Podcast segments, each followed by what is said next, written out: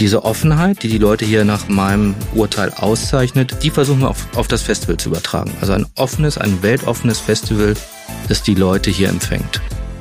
Dr. Sascha Keilholz leitet seit gut drei Jahren das internationale Filmfestival Mannheim-Heidelberg. Nach den schwierigen Pandemiejahren will er mit dem Festival jetzt richtig durchstarten. In wenigen Tagen beginnt die neue Ausgabe und wir wollen wissen, was ist geplant, welche Highlights dürfen wir erwarten und warum ist es so anstrengend, so ein Festival zu organisieren und wer ist eigentlich dieser Sascha Keilholz?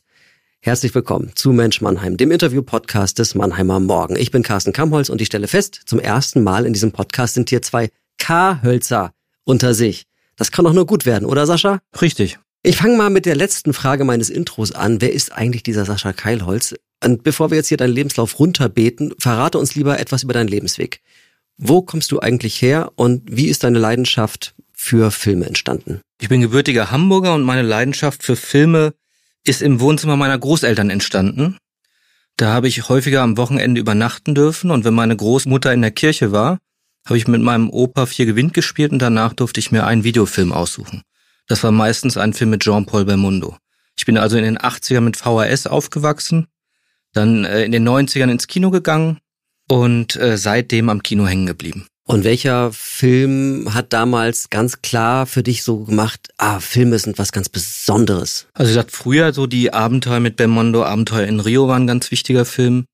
Für mich war dann wichtig, ich habe äh, ein Jahr in Schottland gelebt, in Aberdeen, und bin dort immer an meinem freien Tag ins Kino gegangen.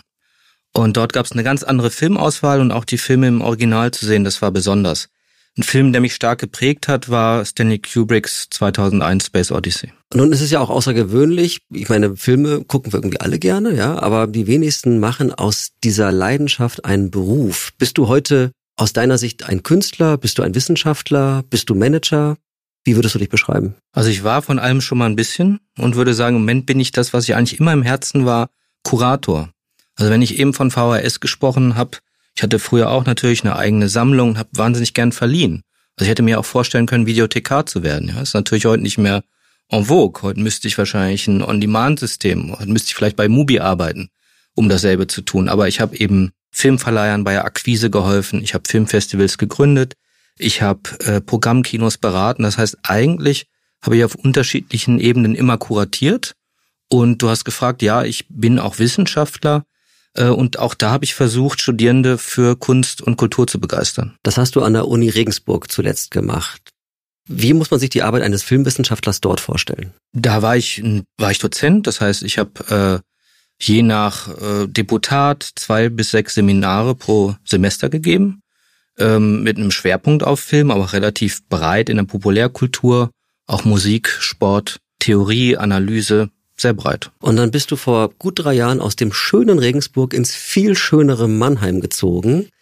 Was hat dich denn an der Festivalleitung hier so gereizt? Also erstmal ist es tatsächlich so, ja, ich war über eine Dekade in äh, Bayern und es war auch dann Zeit für einen Wechsel. Es war wichtig, neue Impulse zu bekommen und ähm, für mich und meine Familie war es auch, wir sind nordwestlich assoziiert und es war toll, hierher zu kommen. Ich hatte vorher schon wahnsinnig Gutes hier über die Region gehört, unter anderem von Matthias Brandt, äh, der hier am Theater war und dem Enjoy Jazz Festival sehr verbunden ist. Und an dem Job gereizt hat mich einfach, das ist ein internationales Filmfestival. Ja, es gibt viele Nischenfilmfestivals, es gibt Kurz- und Dokumentarfilmfestivals, Genrefestivals. Und dieses Festival ist ein internationales Filmfestival mit einer großen Tradition und ich denke, äh, wir, wir bilden uns international, ja, wir speisen international unsere Politik, wie wir alle wissen jetzt, äh, unterliegt internationalen Zusammenhängen. Wir sind Teil eines internationalen Kulturbetriebs und es ist toll, so ein Festival zu machen, wo man wirklich mit Leuten, mit Künstlerinnen und Künstlern aus der ganzen Welt zusammenarbeitet, die Möglichkeit hat, die hier einzuladen, um mit den Leuten vor Ort zusammenzubringen. Und zur Region kann ich wirklich nur sagen, dass wir hier mit offenen Armen empfangen worden sind, meine Familie und ich. Und äh, diese Offenheit, die die Leute hier nach meinem Urteil auszeichnet, die versuchen wir auf, auf das Festival zu übertragen. Also ein offenes, ein weltoffenes Festival, das die Leute hier empfängt. Am 17. November geht's los. Das ist die 71. Ausgabe. Damit gehört es zu den ganz alten Festivals sogar in Deutschland. Was macht das IFFMH so neudeutsch unique, auch im Vergleich zu anderen. Man muss sich ja schon ein bisschen absetzen. Absolut. Es gibt inzwischen 430 Festivals in Deutschland.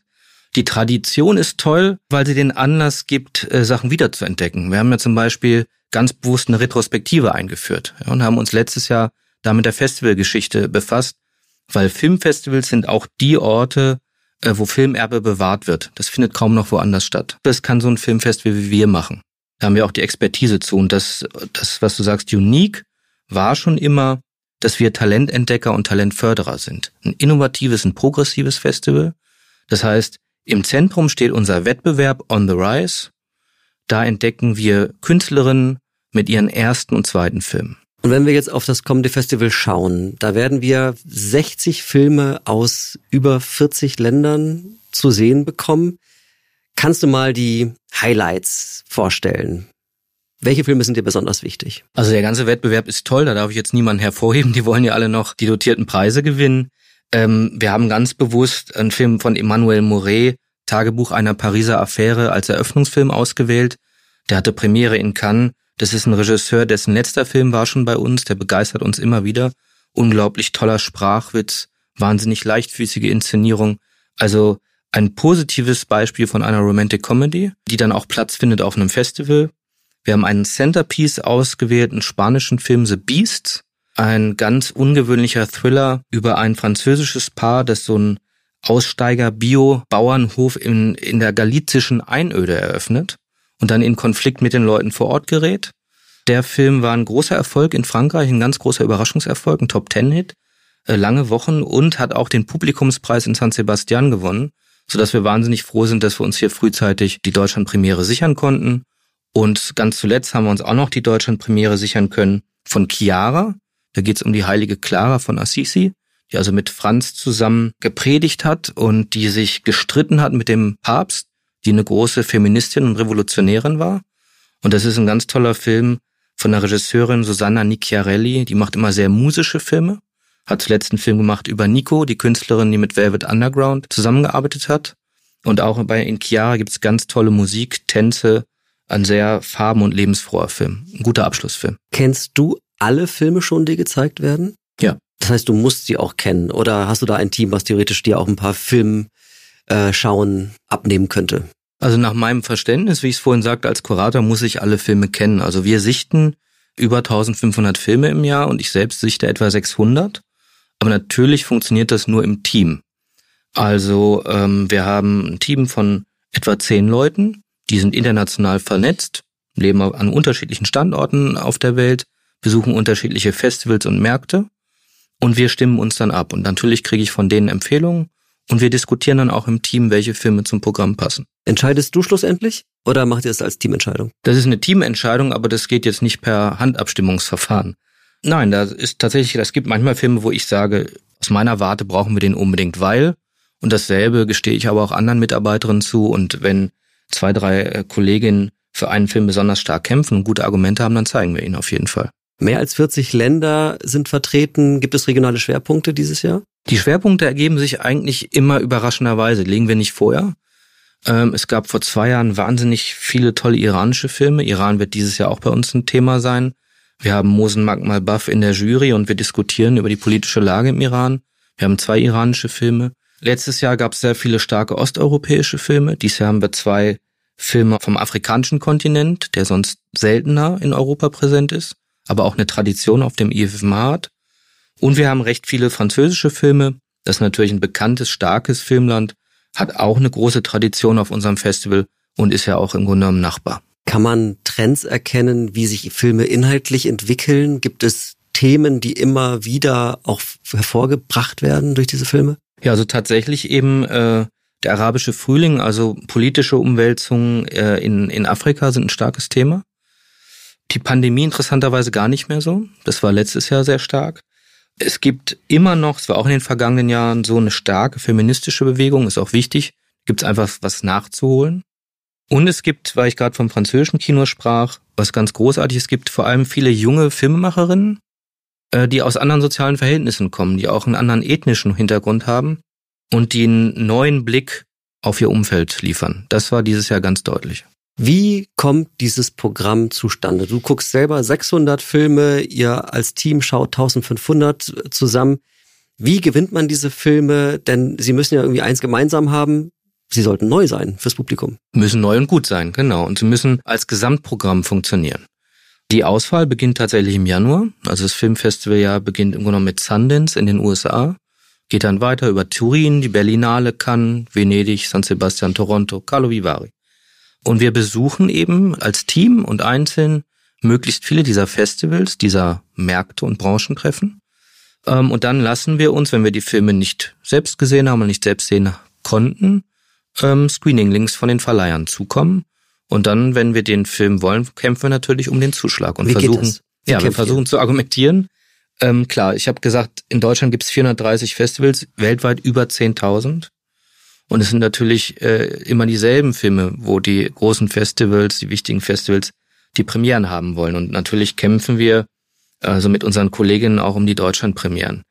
Das macht man tatsächlich, indem man auf die Programme der vergangenen Jahre verweist. Also sagt, schaut mal, wie wir hier kuratieren. Das ist ein Umfeld, das ist gut für eure Filme. Wir zeigen, dass die Filme von uns aus einen guten Weg gegangen sind, dass wir helfen konnten, ja, auf ihrem Weg.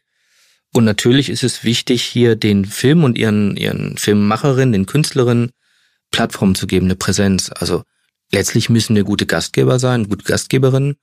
Und wichtig ist, dass es einen guten Austausch zwischen dem Team und zwischen dem Publikum gibt. Und den Rahmen müssen wir schaffen. Welche Festivals sind für dich Pflicht? Also Berlinale und Cannes, weil dort die beiden größten Märkte sind. Und äh, für uns zeitlich liegt Venedig so, dass wir eben äh, versuchen, da noch viele wichtige Filme für uns zu generieren. Und wenn du international unterwegs bist, wie sehr musst du Mannheim-Heidelberg erklären? Das ist sehr unterschiedlich. Wie du richtig gesagt hast, gibt es eine große Tradition in Mannheim-Heidelberg. Aber natürlich ist die Festivallandschaft ganz hierarchisch strukturiert. Da gibt's die großen A-Festivals, sind sieben Festivals weltweit. Und die teilen sich sozusagen ganz, ganz viele der wichtigen Filme und der Stars auf. Bei uns ist es wichtig, eben deutlich zu machen, wir sind nicht nur traditionsreich, sondern wir haben heute noch wichtige Ansätze. Wir machen Innovatives. Wir haben Sektionen wie Facing New Challenges. Wir haben gerade einen Fair Festival Award gewonnen. Wir haben gerade einen Brand Design Award gewonnen. Das natürlich erklären wir alles den Produzentinnen und den Verleiherinnen und ähm, wie gesagt, versuchen denen ein Bild davon zu geben, was wir hier kuratieren und zu sagen, das ist ein Umfeld, das ist gut für euren Film. Wie wichtig sind Stars, die du nach Mannheim holen willst? Sind die entscheidend für dich oder sind die Filme wichtiger? Die Filme sind wichtiger. Das hat auch damit zu tun, was ich vorhin sagte, wir sind ein Festival, das immer Talente entdeckt hat. Also was schön wäre, und dafür haben wir die Sektion Pushing the Boundaries, wenn wir hier jemanden entdeckt haben, der wird zu einem Star und der kommt später wieder, natürlich gerne. Aber in den ersten Filmen sind, sind die Leute sozusagen, können sie noch gar nicht Stars sein. Ich bin auch kein Fan sozusagen dieses Star-Rummels. Das, das ähm, ist eigentlich auch etwas, was häufig außerhalb von Festivals stattfindet. Aber ihr habt ja einen Award, der schon auch einen Star auszeichnet. Ja, ich glaube genau, das ist die Frage natürlich der Definition von Star. Also Star im Sinne von, wenn es nur um Popularität geht, dann wäre das nicht das Entscheidende für uns. Aber natürlich, wenn da auch bedeutet, Leute, die sozusagen auf der Höhe ihres Schaffens sind, also große Künstlerinnen, ja, dafür vergeben wir zwei Preise. Das ist einmal die Hommage, das ist so eine Art Lebenswerkpreis. Der geht dieses Jahr an den Kameramann Benoit Deby, ein belgischer Kameramann, der tatsächlich äh, zu den Weltbesten gehört, der mit Jacques Audiard unter anderem in den USA gedreht hat, mit Jack Gillenhall mit Joaquin Phoenix. Also da hat man so eine Idee, ja, auf welchem Level das ist. Ganz wichtige Filme mit Gaspar Noé. Und wir haben den Grand IFFMH Award, der Leute, äh, genau wie ich eben sagte, so auf der Höhe ihres Schaffens abholt, die schon Tolles gemacht haben, auch noch ganz viel vor sich. Und das ist dieses Jahr Alice Vinocourt. Es ist wirklich eine der wichtigsten gegenwärtigen französischen Filmemacherinnen. Aber um da nochmal auf deine Frage zurückzukommen mit dem Star, ähm, das ist ja auch ganz wichtig, dass wir einen Kameramann auszeichnen. Letztes Jahr mit Bettina Bokamp eine Produzentin jetzt eine Regisseurin, weil Stars sind natürlich in der Regel Schauspielerinnen und Schauspieler. Ne? Und die sind auch wichtig, aber wie gesagt, wir haben so einen Gestus des Entdeckens und es ist auch toll, dem Publikum Leute zu präsentieren, die sie vielleicht noch nicht kennen. Und dieses Jahr kommen ganz viele Leute, Editorinnen, Casterinnen, ja, Drehbuchautorinnen, Produzentinnen, die ganz wichtig sind im Entstehen dieser Filme. Und das ist, glaube ich, spannend, wenn das Publikum diese Leute kennenlernen kann. Und wie viele Gäste habt ihr äh, eingeflogen dann in der Zeit? Das werden über 100 Gäste sein, also jetzt rein von den äh, Talents, von den Filmen. Und dann kommen natürlich noch Akkreditierte und Presse und Branche dazu. Das sind dann mehrere hundert Leute, die kommen. Jetzt würde ich gerne mal ein bisschen einsteigen in diese doch sehr besonderen zehn Tage. So, wie fühlen die sich für dich an? Was kann da auch schiefgehen? Welche Pleiten und Pannen gibt's da auch möglicherweise, die wir gar nicht mitkriegen? Hol uns doch mal ein bisschen ab, wie so diese zehn Tage für dich ablaufen. Also es ist natürlich insofern eine kuriose Arbeit, weil man das ganze Jahr darauf hinsteuert und dann gibt's so diesen Moment, wo sich das entlädt. Das ist in der Regel bei der Eröffnung. Und das ganze Team, das sind ja über 100 Leute, die da insgesamt mitarbeiten während des Festivals, sozusagen wartet auf diesen Moment. Und dann kommt der Teaser und der Trailer und der Eröffnungsfilm. Und dann hofft man natürlich, dass das Publikum genauso begeistert ist von den Filmen wie man selbst. Und dann sind das äh, elf Tage unter Adrenalin, natürlich vollgepackte 16, 17, 18 Stunden Tage. Ähm, ich habe dann über das Festival so 100, 150 Termine, die Einzeltermine, die ich wahrnehme, Anmoderation, Panels und so weiter, ja. Und das ist, das ist natürlich eine ganz besondere äh, Taktung. Und man trifft ganz viele spannende Leute innerhalb eines kurzen Zeitraums. Man versucht Leute zusammenzubringen, Gespräche zu initiieren, eben mit dem Publikum, mit den Filmschaffenden untereinander. Das ist ganz, ganz reich und ganz, ganz reichhaltig. Und ähm, ja, dann natürlich danach fällt man erstmal in so ein kleines Loch, ja, weil diese Zeit so unvergleichbar intensiv war. Und schiefgehen kann natürlich ganz viel bei Festivals. Sozusagen das naheliegendste ist natürlich, äh, wenn, wenn Gäste kommen und die vielleicht sehr extravagant sind, die sich anders benehmen, als man das erwartet oder als die Hotels das erwarten. Anreise von Gästen. Corona hat uns da ja, ähm, wie soll ich, alle Neues gelehrt, ja. Meine Erfahrungen waren eigentlich jahrzehntelang, dass Leute sehr verlässlich sind, wenn sie zugesagt haben. Ähm, das ist, hat sich während Corona geändert. Manchmal wartet man auf einen Ehrengast und auf einmal heißt es, er kommt aus den und den Gründen nicht mehr. Das sind dann schon sehr aufregende Momente. Also es gibt natürlich Dinge, die technisch schieflaufen können, logistisch schieflaufen können. Da gibt's vieles. Aber im Grunde genommen, äh, wie gesagt, ist es wichtig, dass sich die Leute vor Ort wohlfühlen, dass die Filme gut ankommen. Und dann hat man eigentlich auch gegenseitig Verständnis für alles. Wie muss ich mir Juryarbeit vorstellen in diesen Tagen? Also ein paar Preisträger stehen ja fest, aber ein paar ja nicht. So, was macht die Jury? Genau, die beiden genannten Preise eben, den Grand FMH Award und die Hommage vergeben wir, das Team. Äh, die Leute wählen wir vorher aus, aber wir haben sechs Preise, die von verschiedenen Juries vergeben werden die beiden Hauptpreise von der internationalen Jury. Und auch die haben eine sehr intensive Zeit. Die müssen ja die 16 Wettbewerbsfilme sehen innerhalb einer Woche. Äh, die gehen in der Regel gemeinsam zu den Screenings und besprechen sich danach. Und ähm, ja, müssen sich dann auf ihre Favoriten für diese beiden Preise festlegen. Das ist toll. Und es ist auch für uns natürlich wahnsinnig spannend, im Austausch mit denen zu sein. Zu viel Austausch versuchen wir zu vermeiden, weil wir natürlich nicht Einfluss nehmen wollen. Aber in der Regel ist es so, es gibt dann Jury-Dinner, nachdem die Entscheidung gefallen ist. Und dann erzählen die in der Regel, ja, wie sie die einzelnen Filme fanden, wie sie die Auswahl insgesamt fanden, was sie passend fanden, was sie vielleicht überrascht hat, welchen Film sie warum ausgezeichnet haben, welcher knapp daran war. Das sind total spannende Gespräche natürlich auch für uns. Und die Jury setzt sich jedes Jahr neu zusammen. Genau. Das finde ich ganz wichtig. Also äh, wechselnde Jurys, auch da unterschiedliche Professionen, unterschiedliche Länder, unterschiedliche Geschlechter. So eine Jury, das sind drei Leute, da muss es unterschiedliche Perspektiven geben, damit alle Filme eine Chance haben. Die Arbeit im Hintergrund ist ganz entscheidend, damit so ein Festival erfolgreich wird. Das Team hinter dir. Was sind das für Leute? Wie viele sind das dauerhaft und wie viele nur für das Festival? Ja, wie ich es gesagt habe, also während des Festivals sind es über 100 Leute. Das ist natürlich saisonal. Das sind dann Leute, die Kinobetreuung und Fahrdienste und vieles anderes machen, Gästemanagement während dieser elf Tage. Vorher sind das gut 30 Leute, also in, den, in der direkten Vorbereitungszeit. Und wir haben so einen harten Kern, das sind etwa ein Dutzend Leute, die das ganze Jahr beschäftigt sind und äh, mit uns arbeiten. Und das sind natürlich, wie in der Kulturbranche eigentlich immer, so ein, äh, ein bisschen positiv verrückte Enthusiastinnen und Enthusiasten, die das ganze Jahr darauf hinarbeiten, das möglich zu machen. Und das Tolle ist, dass das ja wahnsinnig vielfältig ist. Also man hat Expertinnen für Öffentlichkeitsarbeit, für Marketing, für Produktion, Logistik, Office Management, Autorin, Redakteurin, Programmberaterin. Also das ist total vielfältig und das Spannende an meinem Job ist natürlich, dass ich mit all diesen Leuten mit dieser tollen Expertise zusammenarbeiten und davon profitieren darf. Kunst ist ja nicht so umsonst zu haben, wie man weiß.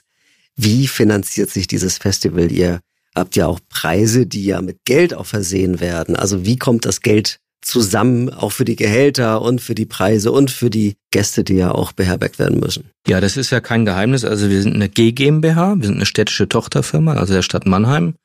Und äh, wir bekommen Geld von den beiden Kommunen, Mannheim-Heidelberg, vom Bund, vor allem auch vom Land Baden-Württemberg. Äh, das Cutting Edge Talent Camp kommt Geld von der MFG und dann haben wir Eigeneinnahmen. Und wir haben Förderer und Sponsoren. Du hast gesagt, die beiden Hauptpreise sind gesponsert. Also der Drehbuch Award wird von der Rainer Werner Fassbinder Foundation äh, gespendet und der International Newcomer Award wird von der Manfred Lautenschläger Stiftung gespendet. Das ist natürlich auch ganz wichtig für uns, Förderer zu haben, Sponsoren. Wir haben einen tollen Pool an Partnern und Partnerinnen, natürlich eine enge Zusammenarbeit mit den Kinos.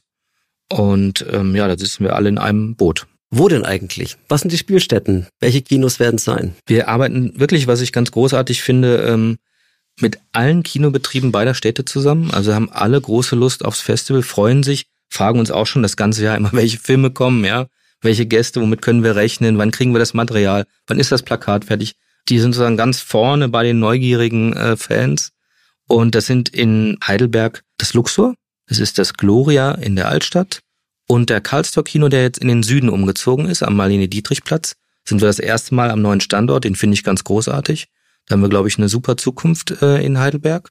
Und in Mannheim ganz traditionell das Atlantis, da sind wir schon seit vielen Jahrzehnten, wunderschönes Kino. Das großartig gewordene neue Cinema Quadrat, das kommunale Kino. Außerdem sind wir im Cinemax. Äh, da ist auch unsere Eröffnung traditionell in diesem wunderschönen großen Saal 10. Und wir sind auch traditionell im Stadthaus. Und am frühen Morgen des 28. November, nach 10, 11 sehr anstrengenden Tagen, nach dem letzten Film, was macht ein Sascha Keilholz an diesem Morgen? An dem Tag, weiß ich schon, hat meine Frau um 8 Uhr morgens einen Termin.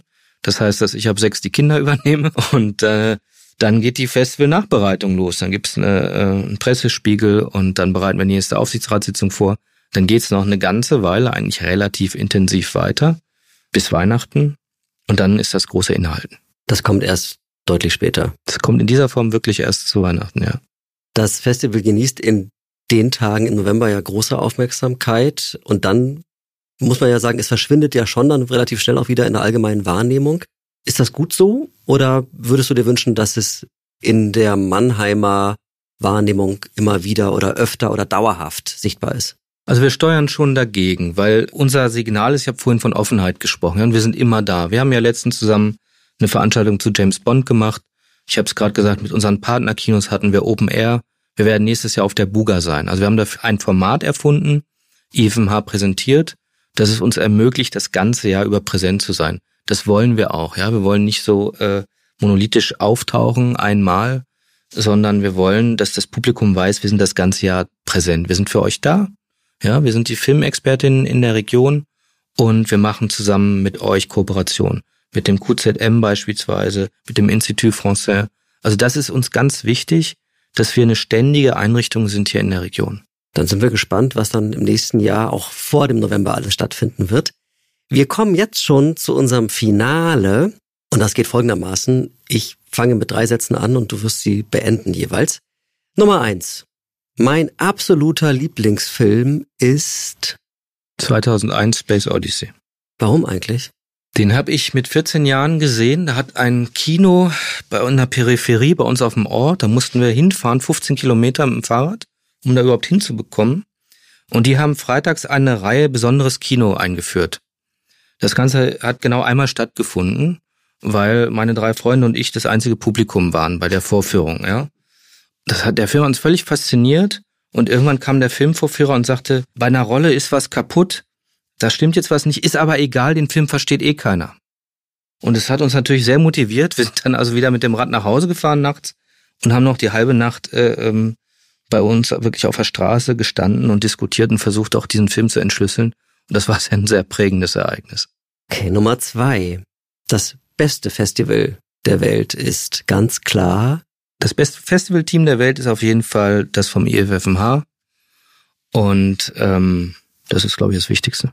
So, und jetzt Nummer drei. Es sollte dringend ein Kinofilm gedreht werden über. Also die ehrliche Antwort ist, ich schaue wahnsinnig gern meinem Sohn beim Fußballspielen zu. Und über seinen Weg als Fußballer, da würde ich eigentlich gern einen Film sehen. Aber ansonsten war das Film ja sehr reichhaltig und es gibt tolle Regisseurinnen und äh, wunderbare Filmauswahl. Und würdest du dir zutrauen, den Film über deinen Sohn selber zu drehen? Nein, er spielt sehr viel besser Fußball, als ich Filme drehe. Wunderbar. Herzlichen Dank, lieber Sascha Keilholz, für das Gespräch und viel Erfolg beim Filmfestival. Ganz wichtig, wo gibt es Karten? Karten gibt's online unter iffmh.de und an unseren Vorverkaufsstellen in dem Buga-Container, an den Planken in Mannheim und im Montpellier-Haus in Heidelberg. Und auch ich kann hier einen auf Werbeblock machen, denn wenn ihr stolze Besitzer unserer Premium-Karte seid, dann geht auf meinmorgen.app und da zahlt ihr auf die Dauerkarten nämlich nur 50 statt 80 Euro. Vielen Dank, lieber Sascha Keilholz. Gerne, danke dir. Das war Mensch Mannheim. Herzlichen Dank fürs Zuhören, fürs Teilen, Liken, Abonnieren. Feedback wie immer bitte an podcast.marmo.de. Bis in zwei Wochen, euer Carsten Kammholz.